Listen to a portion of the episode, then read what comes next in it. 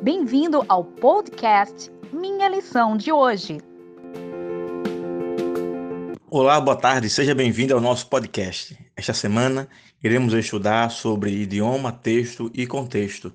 O verso para memorizar está em Deuteronômio 31, 26 e diz: Tomai este livro da lei e ponde ao lado da arca da aliança do Senhor, vosso Deus, para que esteja ali por testemunha contra ti. O idioma é de vital importância para o entendimento de uma mensagem.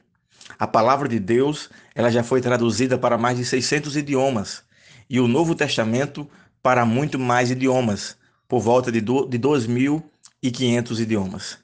Certamente, é, muitas pessoas têm acesso à palavra de Deus por causa da tradução do texto bíblico, mas ainda mais de um bilhão e meio de pessoas não têm nada, nenhuma parte da escritura traduzido para o seu idioma.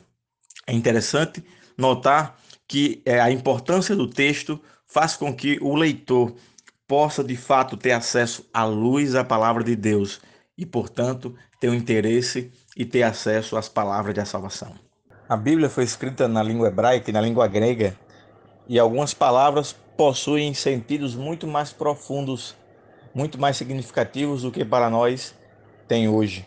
Por isso é importante ressaltar que entender significado aprofunda o conhecimento do texto bíblico. E por isso também é necessário entender que até mesmo algumas palavras que se repetem, elas possuem padrões e significados para aquela época e podem trazer ao leitor muito mais entendimento e uma compreensão profunda do texto bíblico. Também veremos que o texto em si é muito importante para o entendimento do texto bíblico.